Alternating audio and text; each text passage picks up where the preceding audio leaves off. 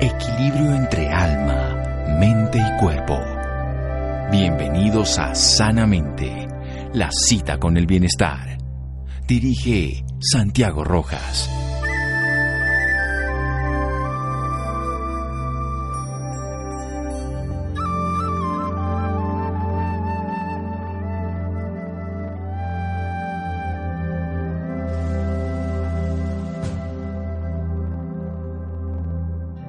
Que los ojos ven y los oídos escuchan, la mente piensa. Harry Houdini.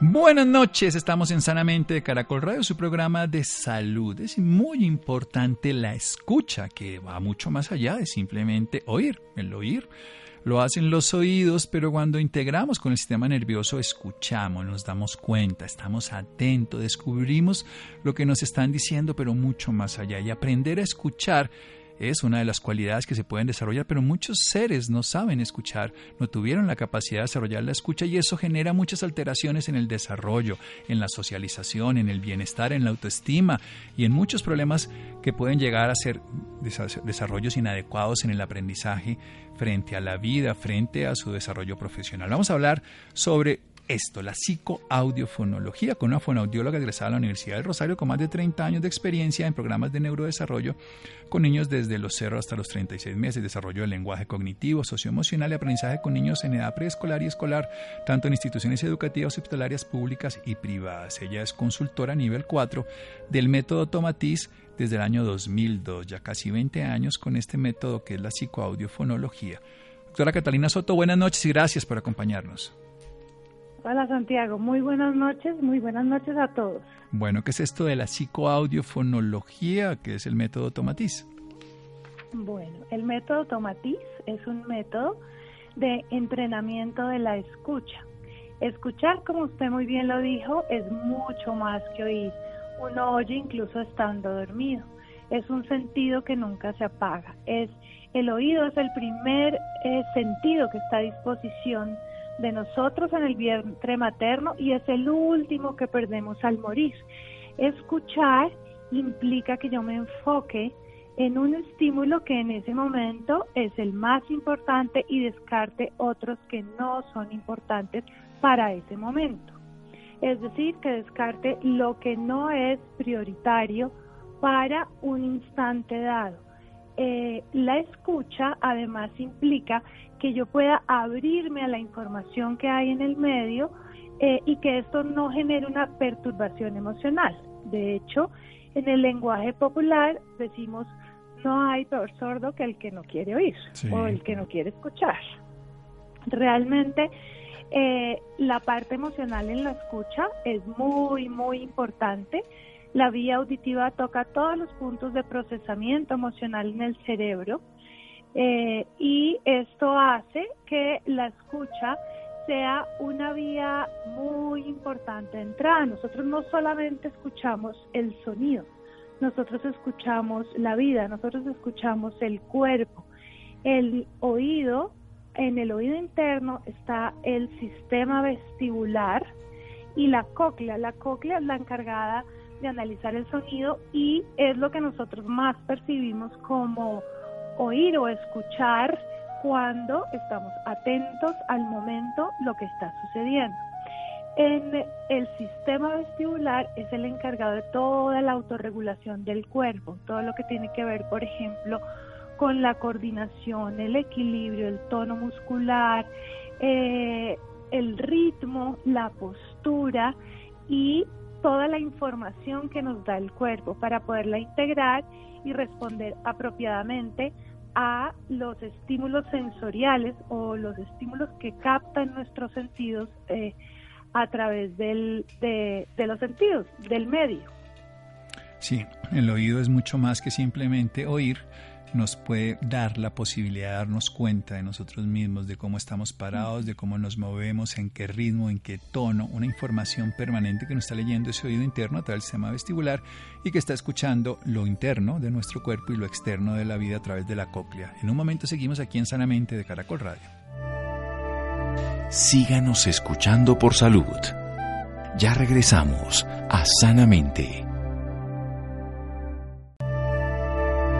Bienestar en Caracol Radio. Seguimos en Sanamente.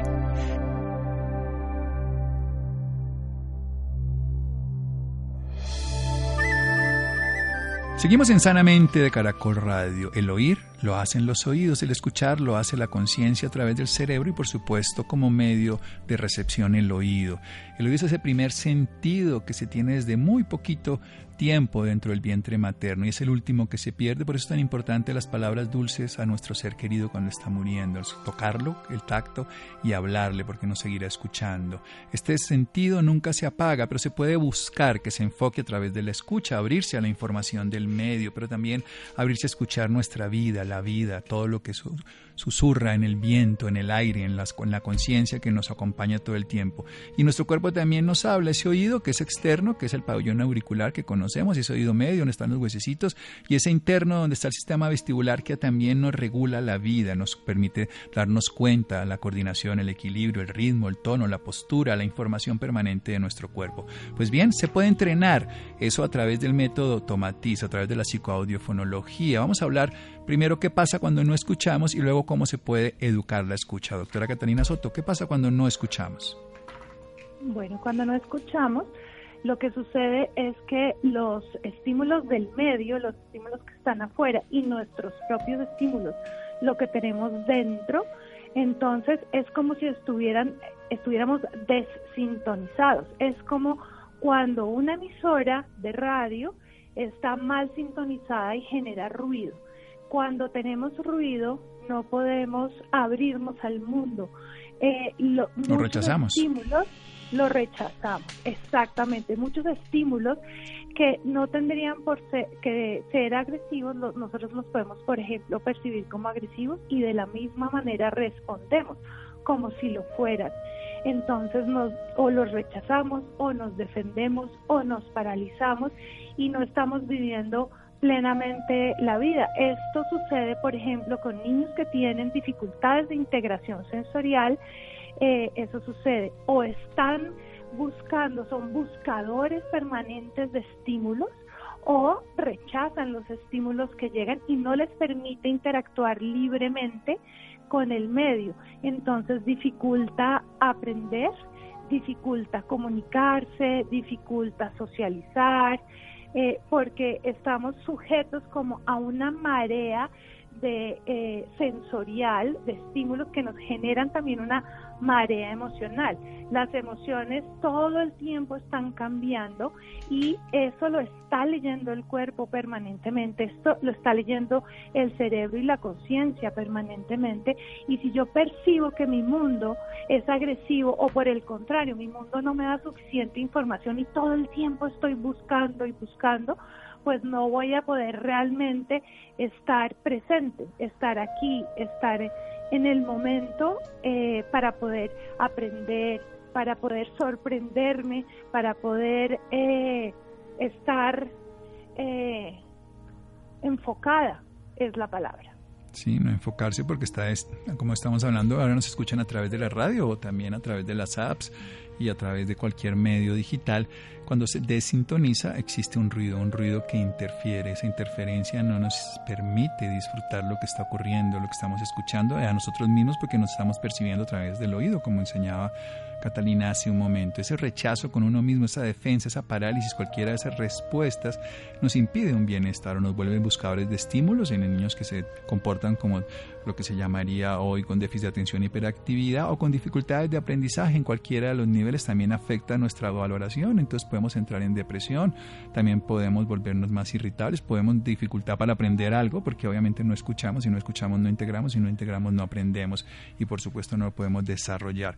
Eso en la vida práctica en los niños, ¿cómo se manifiesta entonces en la, ya en cuanto a patologías, en cuanto a complejidades en su vida laboral, en su vida académica? Bueno, por ejemplo, en, niños muy pequeños podemos encontrar el, el niño que eh, todo el tiempo se está moviendo, que no puede quedarse quieto, que está brincando de una actividad a otra. También el niño que se asusta muy fácilmente. Se asusta con sonidos, se asusta con el movimiento, le tienen temor al espacio, lo que llamamos el temor gravitacional. Entonces, subirse a algo que para él sea un poco alto le genera temor o el rodarse por el rodadero le puede generar temor, o lo contrario, es el niño que se sube al columpio y se puede estarse horas balanceando porque es lo que le, está pidiendo esa información, se la está pidiendo el, el mismo cerebro porque no la integra adecuadamente. Eh, más adelante, bueno, esto, el, todo el sistema sensorial y motor es el cimiento, es el cimiento de todo el neurodesarrollo y todo el neurodesarrollo está enfocado hacia la independencia. Entonces, cuando esos cimientos sensoriales y motores no son, no son suficientemente fuertes, no están integrados, el lenguaje, la comunicación y el lenguaje se integra sobre ellos y luego el aprendizaje se integra en la comunicación y lo sensorial y lo motor. Lo motor es el movimiento. Entonces, cuando nuestro cimiento no está bien, luego tenemos dificultades para integrar la comunicación, para desarrollar el lenguaje y posteriores, podemos tener posteriores dificultades de aprendizaje. Entonces, por ejemplo, para la lectura, para la escritura o para otros idiomas, porque también con el método Tomatiz entrenamos la escucha para eh, el idioma que se quiere aprender o mejorar. Ah, porque los idiomas son frecuencias diferentes, son las la que tiene el español, de la que tiene el inglés, el francés, por eso nos cuesta, cuando estamos tan acostumbrados a un solo idioma, hablar otro que no tenga pues ese tipo de resonancia. Exactamente. Ahí suceden varias cosas con los idiomas. Lo primero es que, bueno, todos nacemos políglotas. De hecho, hay un libro del doctor Alfred Tomatiz, el creador del método Tomatiz, que se llama así, todos nacemos políglotas. Pero el cerebro, como todos los sistemas, busca máxima eficiencia con mínimo costo, con mínimo gasto energético. Entonces, si hay unas frecuencias que usualmente no uso, simplemente las dejo de escuchar, no de oír. Las sigo oyendo, pero no las escucho, es decir, no las integro. Entonces, los idiomas se mueven en frecuencias muy diferentes. Eh, y si yo solamente he usado por mucho tiempo mi español y luego quiero usar otras frecuencias, a menos que yo sea músico, que toque instrumentos y que mantenga esas frecuencias abiertas porque las estoy usando en mi vida cotidiana, va a ser más complejo. Pero además también los eh, idiomas tienen diferentes velocidades a las que funcionan. Por ejemplo, el inglés británico es muchísimo más rápido que el inglés norteamericano y el inglés norteamericano es mucho más rápido que el español. El español es lleno de frecuencias graves y las frecuencias graves son más lentas. Entre más aguda una frecuencia, más rápido, eh, más rápida es la velocidad. Sí, nosotros tenemos un, como también el francés, como que somos lenguas, en este caso, más relacionadas que lo que son el alemán con el inglés entre sí y, y los idiomas, por ejemplo, los eslavos por allá que tienen además declinaciones y son también más veloces. Vamos a hacer otro pequeño corte, doctora Catalina, para seguir hablando sobre el entrenamiento de la escucha, el método del doctor Alfred Tomatis, francés, que él desarrolló para que las personas podamos volver a escuchar, para mejorar nuestra capacidad de darnos cuenta de lo que ocurre afuera y adentro, pero sobre todo para vivir una vida con mayor plenitud. Seguimos aquí en Sanamente de Caracol Radio. Síganos escuchando por salud. Ya regresamos a Sanamente. Bienestar en Caracol Radio. Seguimos en Sanamente.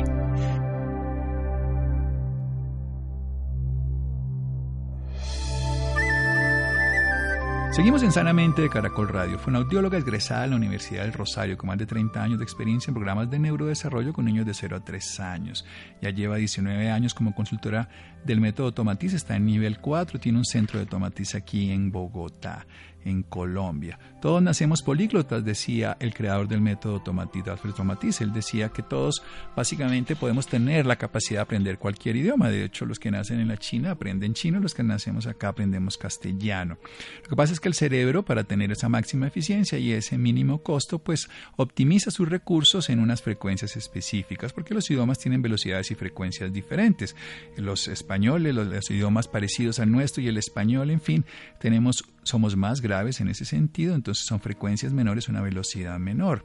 Cuando escuchamos un idioma, cuando escuchamos a alguien, estamos integrando lo que se oye. El, oír es una condición natural del oído, pero cuando no podemos escuchar, nos desintonizamos, empezamos a tener ruido, generamos rechazo, defensa, parálisis, y lo que buscamos después es compensarlo a través de estímulos sensoriales, a través de conflictos, porque no podemos relacionarnos bien con los demás. Esto puede llevar a que sean niños hiperactivos o que tengan temores al movimiento en el espacio, que necesiten estímulos no convencionales porque alteran su neurodesarrollo. Y recordemos que el neurodesarrollo de todos los seres humanos está enfocado en la independencia, a la autonomía, a poder desarrollar sus propios dones. En estas épocas pequeñas, si no hay una buena integración de la escucha, porque no se hizo desde el vientre, porque no se hizo desde la vida, porque no se generó a través de infecciones, de conflictos o de lo que sea, va a tener una dificultad en integrar la información, una dificultad en la comunicación y va a alterar entonces su desarrollo, no solamente en este caso en la socialización, sino también también académico, incluso cognitivo. ¿En qué enfermedades particulares entonces el método tomatiza, además del aprendizaje de idiomas, que no es una enfermedad, sino es un desarrollo de condiciones humanas? Bueno, en general trabajamos con muchas eh, condiciones diferentes, eh, más que enfermedades. Por ejemplo, niños que tienen eh, dificultades para atender, concentrarse, dificultades de memoria operativa o memoria de trabajo. Esa es la memoria, por ejemplo, que cuando yo voy a la cocina, llego a la cocina y digo, ay, ¿a qué venía? Y me toca recoger mis pasos para poder acordarme. Esa es la memoria de trabajo, es una memoria de corto plazo. Eh, también eh, trabajamos con eh, niños que tienen dificultades de integración sensorial, es decir, de la integración del sistema vestibular que está en el oído interno, con dificultades de aprendizaje, dificultades en la lectura, en la escritura, eh, matemáticas, dificultades en los idiomas, como hablamos, o sin dificultades también para potenciar todo el desarrollo, para que eh, la vida sea más plena en general para la persona, pero también trabajamos con adultos, porque muchas veces nosotros llegamos a, a la edad adulta con dificultades para escuchar, que nos generan dificultades de interrelación, que nos generan dificultades, por ejemplo, para organizar la actividad, para planear, organizar y ejecutar, eh, que implican, como ya habíamos dicho, atención, concentración, memoria de trabajo, etcétera. Bien, nosotros somos seres sociales y necesitamos interrelacionarnos con los demás y necesitamos un instrumento de, aceptar, de comprender, de acceder incluso simplemente a la comunicación como es el oído, pero integrarlo a través de la escucha. ¿En qué consiste el método ya específicamente? Que es un método que está permitiendo, está desarrollando y facilitando el entrenamiento de la escucha.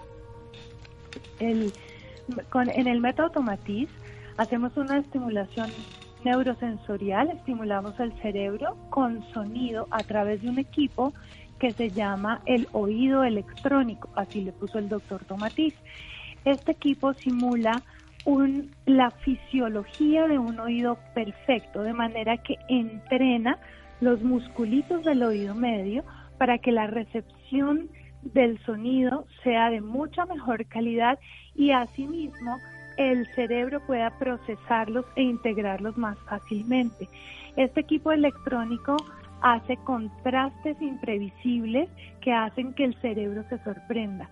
Y cuando el cerebro se sorprende, el, cerebro se abre, el cerebro se abre al aprendizaje, se abre al medio, se abre al mundo.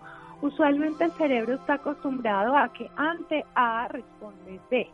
Con el método Tomatiz lo que hacemos es que enseñamos al cerebro que puede haber muchas posibilidades de respuesta, no siempre tiene que responder de la misma manera, se puede abrir a todas las posibilidades de respuesta. Y este equipo, este oído electrónico, también nos permite filtrar las frecuencias de sonido.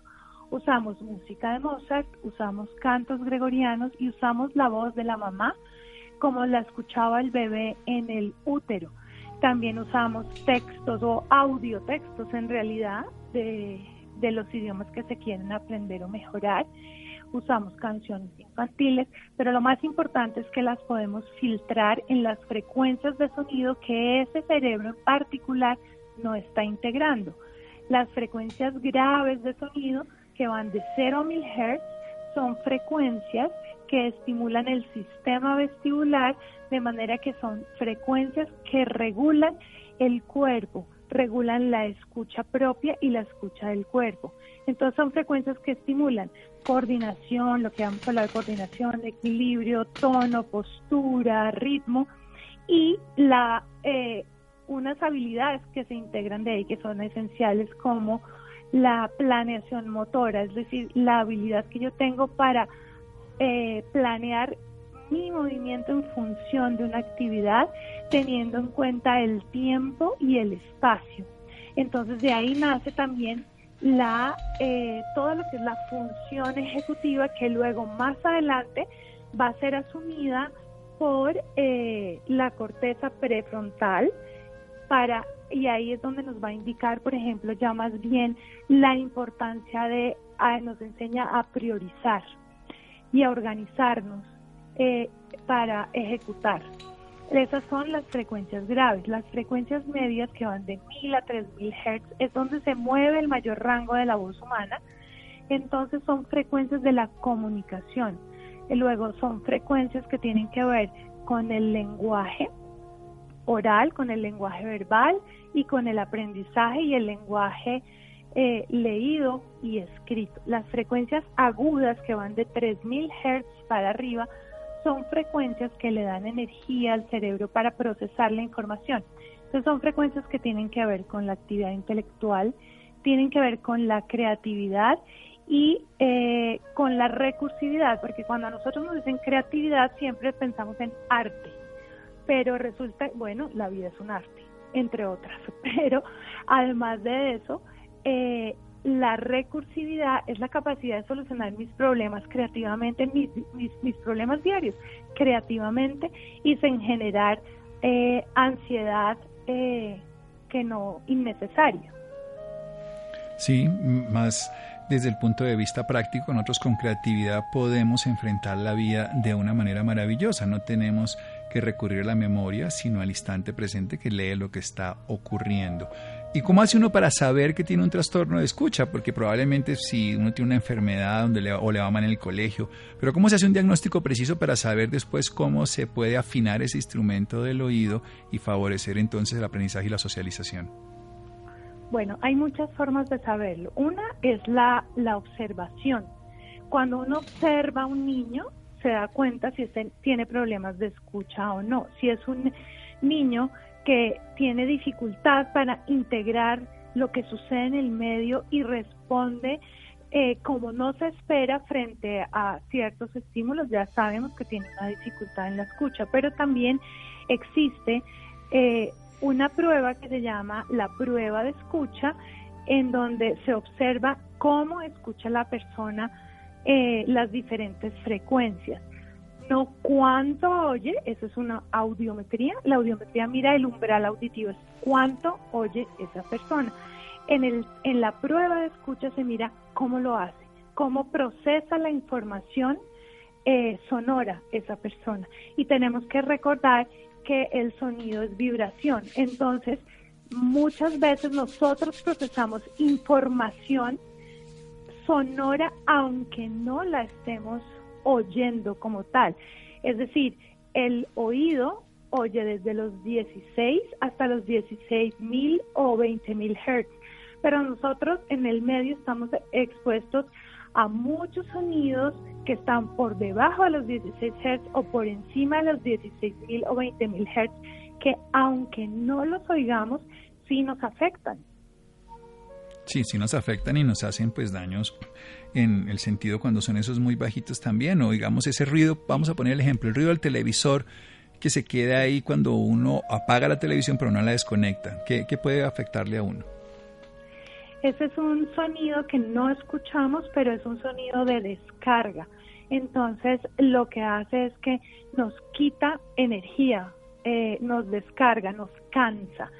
Eh, de hecho, las personas que tienen dificultades para dormir y tienden a dormirse con la televisión prendida para quedarse dormidos o no desconectan los eh, equipos que son electrónicos, eh, entonces eso genera más dificultad para dormir porque de hecho para dormir y descansar, yo necesito cierto nivel de energía. Fíjense que cuando estamos muy, muy cansados, nos cuesta más trabajo dormirnos. Claro, necesitamos tener energía para poder entrar en el sueño, como necesitamos energía, más grande energía para relajar los músculos que para contraerlos. Suena un contrasentido. Después de relajado recuperamos energía, después de dormir recuperamos energía, pero necesitamos eso, necesitamos una inversión para tener ese descanso, igual que para irse a vacaciones que nos da descanso, requerimos pagar un poco más y después nos renovamos, tenemos más vitalidad. Es un símbolo de la vida muy sencilla. ¿Cuánto dura una terapia de tomatis ya para terminar nuestro programa, Catalina Soto? Eh, más o menos entre cuatro a seis meses. Se hace en tres o cuatro fases, dependiendo, y hacemos entre 60 y 90 horas. estas fases son muy intensas, se hacen dos horas diarias durante 15 días en la fase 1 para 30 horas. Luego hay un descanso que es muy importante, que es de integración neurológica entre fases hay un descanso de más o menos seis semanas. Este descanso es importantísimo porque ese es el tiempo que necesita el cerebro para procesar toda esa información que se dio y generar las nuevas posibilidades de respuesta frente al medio para elaborar las nuevas habilidades que estoy adquiriendo. Luego se hace una segunda fase, que son 10 días, dos horas diarias, es decir, 20 horas, otro descanso de integración neurológica, otra fase de 20 horas, puede haber otro descanso de integración y u otra fase que sería la fase 4, también de 20 horas. Por eso son entre 60 y 90 horas, dependiendo de, no siempre más es mejor, a veces menos es más, pero en algunas ocasiones sí necesitamos un mayor número de horas para hacer el entrenamiento de escucha. ¿Y qué se consigue cuando uno afina la escucha, cuando uno se entrena en la escucha? Bueno, cuando uno se entrena en la escucha, aprende a centrarse en el estímulo que es relevante y descarta los que no son importantes en ese momento. Es decir, puede entrar en lo que llamamos el presente. El oído es el sistema que más lleva al presente y cuando uno está presente, entonces uno logra ver, realmente escuchar, sentir, sentirse a uno mismo y sentir lo que sucede y aprender, aprender. La vida es aprender, la vida es aprendizaje para todos, en cualquier edad aprendizaje y aprendemos de la vida, disfrutamos la vida, socializamos mejor, favorecemos el crecimiento como niños, como individuos, como sociedad. Y en este caso concreto, incluso para aprender idiomas, también ayuda obviamente en la ansiedad, porque muchos de los problemas de estrés tienen que ver con no escuchamos bien. ¿O me equivoco? Es así, es muy, es muy claro. De hecho, como lo decía al principio, en la vía auditiva toca todos los puntos de procesamiento central. ¿Cómo lo sabemos? Por ejemplo, en cine nos manejan la emoción de principio a fin con, el sonido, claro. Con el sonido. y uy, ¿qué va a pasar? Exactamente. Entonces, aprovechamos esa, esa misma vía, la aprovechamos para eh, generar un, eh, un mayor nivel de atención y menos eh, ansiedad o menos estrés frente a los estímulos del medio, frente a la vida cotidiana, básicamente. Si yo estoy más presente y más atento, eh, tengo menos tensión. De hecho, la palabra, a mí me gusta el juego de palabras atención sin tensión. Si yo estoy atenta, no tengo tensión. Y puedo estar abierto a la experiencia escuchar y aprender. Bueno, ¿dónde se, ¿Dónde queda el Centro Tomatiz? Un dato para una persona interesada en tener más información o contar con los servicios profesionales, hacer el test de escucha para hacer la valoración diagnóstica y hacer el proceso terapéutico en caso de ser requerido. El Centro Tomatiz queda en la carrera 13A, número 86A, 97, segundo piso. Y eh, las personas que quieran mayor información también me pueden llamar al 315-341-4709. 315-341-4709, el Centro Tomatice en la carrera 13A 86 a 97, 315-341-4709 para la ciudad de Bogotá. Catalina Soto, muchísimas gracias. Muchas gracias, Santiago. Muchas gracias a todos. Bien, llegamos en un momento al final de Sanamente. Seguimos en unos instantes. Síganos escuchando por salud. Ya regresamos a Sanamente. Bienestar en Caracol Radio. Seguimos en Sanamente.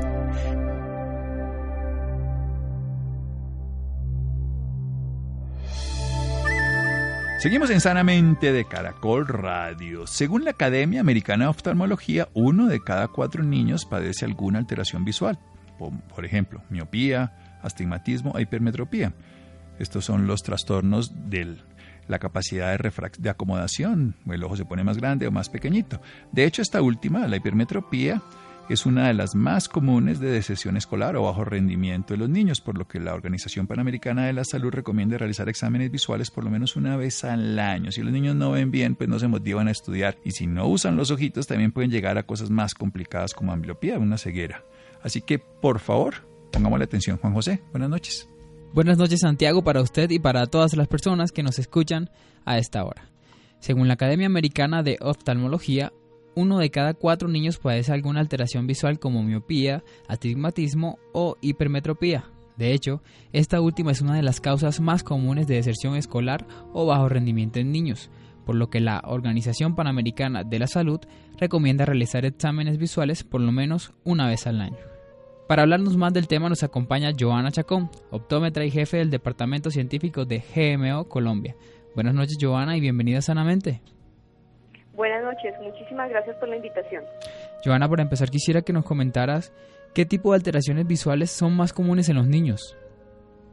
Eh, muy buena pregunta eh, para todos. Eh, normalmente todos los niños pueden traer alteraciones visuales, ya que desde que se nace empieza el desarrollo visual.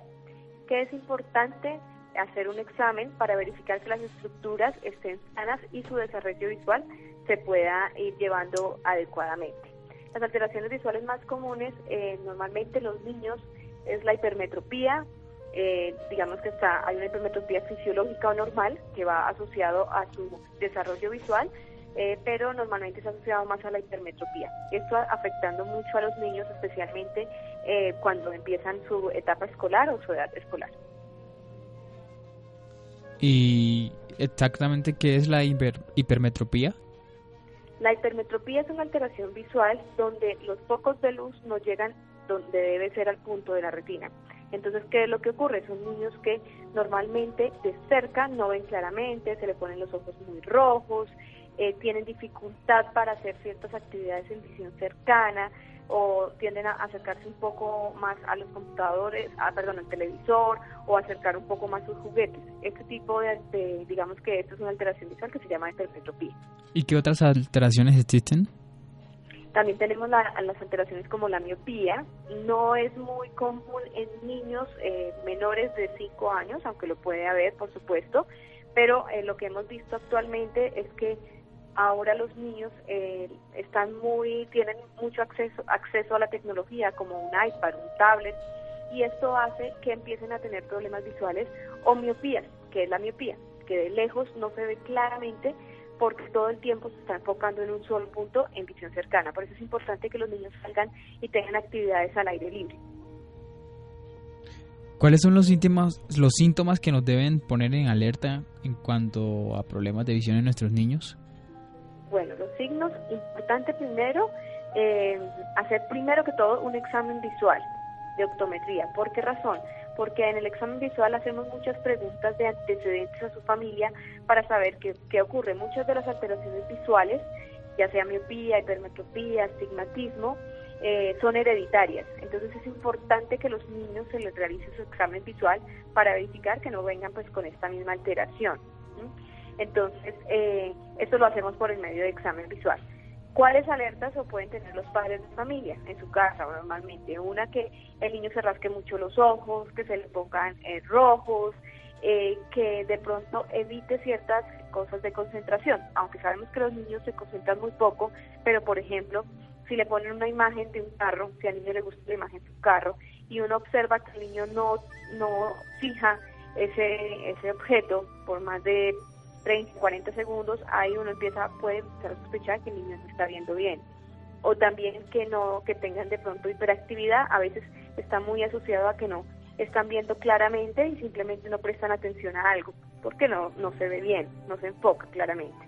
O también ponerle objetos de colores muy llamativos para que ellos lo puedan eh, coger, entonces observar este, la mano hacia dónde va a coger ese objeto y si realmente lo toma eh, muy bien, lo agarra bien. Ahí también podemos mirar si el niño eh, está viendo correctamente. En cuanto al uso de elementos tecnológicos, eh, ¿cómo debe ser el, la utilización de estos? Bueno, eso, es una muy buena pregunta y, y, realmente consulta lo hacen mucho los padres de familia. Eh, lo ideal es que los niños menores de dos años no utilizaran ningún tipo de tecnología como es celulares, tablets.